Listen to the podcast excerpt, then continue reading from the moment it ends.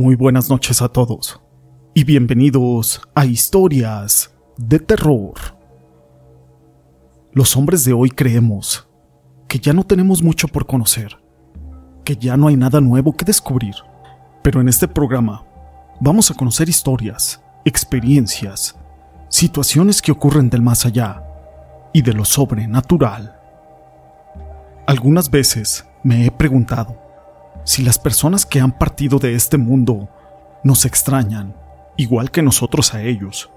Y creo que probablemente todos hemos pasado por lo mismo cuando alguien a quien queremos abandona este plano físico y naturalmente sentimos una gran tristeza y gran dolor por su partida.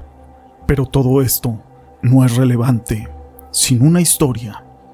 Mi nombre es José Llamas y te presento el invitado inesperado. La siguiente historia está basada en hechos reales y fue escrita por Eclipse, rey de los mares, a quien le mando un saludo. Esto que les quiero contar me sucedió en el mes de junio del año 2009. Yo soy un payaso para fiestas infantiles. Esa vez me contrataron para una fiesta de un niño en la colonia Las Américas, allá por las colonias del norte de la ciudad. Aquella fiesta empezaba a las 4 de la tarde, y yo, como todo profesional, llegué a las 3.30 de la tarde para poder acomodar la bocina, así como las cosas que yo llevaba para realizar mi show.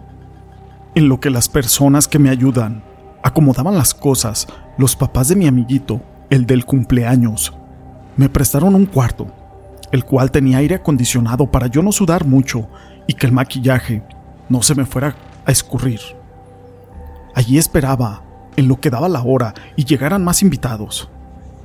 Yo me había traído unos globos, así como una bomba, para hacer un poco de globoflexia. Cuando entró un niño, como de algunos seis años, el cual estaba vestidito, con un traje de pechera, un short de mezclilla y una camisa de color roja. Tenía debajo un Superman. Con una voz muy tierna y suave me dijo, Hola payasito, Volté a verlo y le dije con voz de payaso. Hola, amiguito. ¿Qué andas haciendo? Ya vamos a empezar el show. ¿Cómo te llamas? Miguel. Me llamo Miguel. Y con voz de payaso vacilador le dije. Eres Miguelito, el que se comió todo el pastelito. Entonces me dijo. ¿Me puedes regalar un globo? Claro que sí, te lo voy a dar. Pero ya para que te vayas a sentar allá afuera, porque ya vamos a empezar con el show. Con su cabecita, me respondió que sí. En ese momento empecé a inflar el globo y le hice un perrito, mientras lo rayaba con un plumón, permanente. En ese momento se abrió la puerta y eran los papás del niño de la fiesta. Me dijeron, ya, payasito, estamos listos para que empiece. Ok, le di el globo de perrito a ese niño, pero este se le caía de las manos. Se lo volvía a levantar y se le caía otra vez. Por tercera vez se lo di y se le volvió a caer. Bueno, ahí lo agarras. Fue lo único que le dije y ya vete a sentar allá afuera, que ya vamos a empezar el show.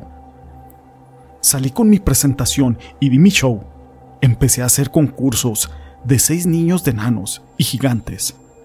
Cuando perdió Miguelito y lo senté, pedí un aplauso, pero nadie se lo dio. La verdad es de que yo sentí feo y lo único que le dije, pásale a sentarte, y seguimos con el concurso hasta que se llegó la hora de romper la piñata. En ese momento se formaron todos los niños e iban pasando uno por uno, hasta que pasó Miguel.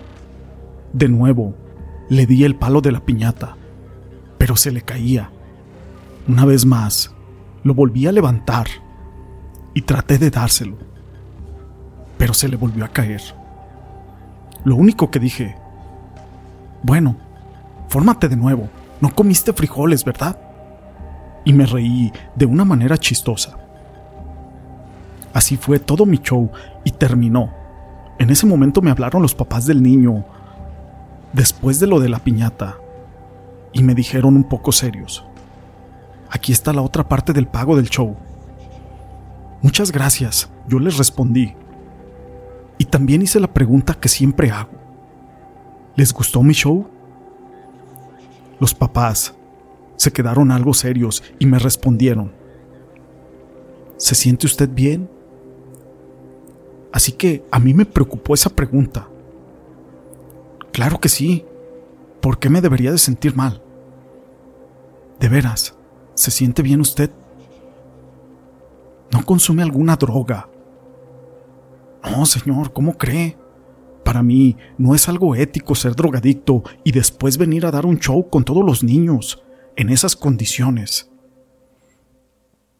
Ok, respondió aquel señor. Pero dígame entonces una cosa que nosotros no podemos comprender. Justo a la hora que nosotros entramos al cuarto, usted estaba hablando solo y le daba un globo como si alguien estuviera junto a usted. Y creímos que tal vez usted estaba fingiendo como si hubiera un hombre invisible o un niño invisible. Después, lo volvió a pasar a concursar. Y a la piñata volvió a pasar lo mismo. Justo en ese momento yo reaccioné y le dije, No, señor, discúlpeme, pero no era el hombre invisible, y mucho menos un niño invisible. Era un niño, llamado Miguel, que traía puesto un trajecito de mezclilla de pechera y una camisa roja, que tenía un Superman. Era morenito. En ese momento la señora se desmayó, y él la agarró rápidamente, y también yo le ayudé. La pusimos en un mueble de la sala. Y yo le preguntaba, ¿qué le pasó?